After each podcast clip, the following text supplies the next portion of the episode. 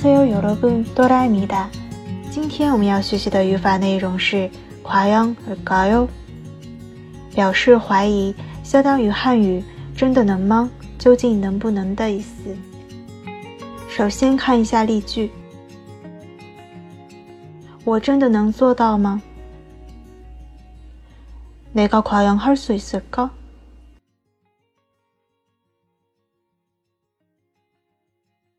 내가 과연 할 수 있을까?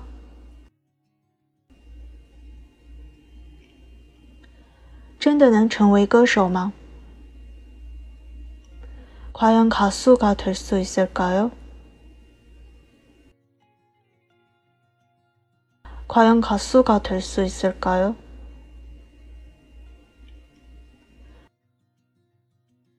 真的能有圣诞老人吗？ 산타 할아버지가 과연 있을까요?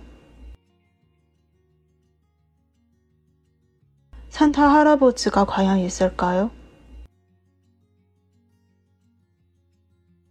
我究竟能不能弹这首曲子呢?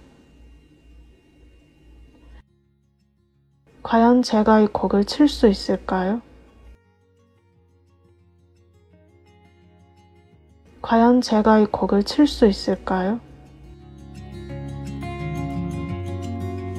在新浪微博公众号“喜马拉雅”搜索“姑姑”就可以找到我了。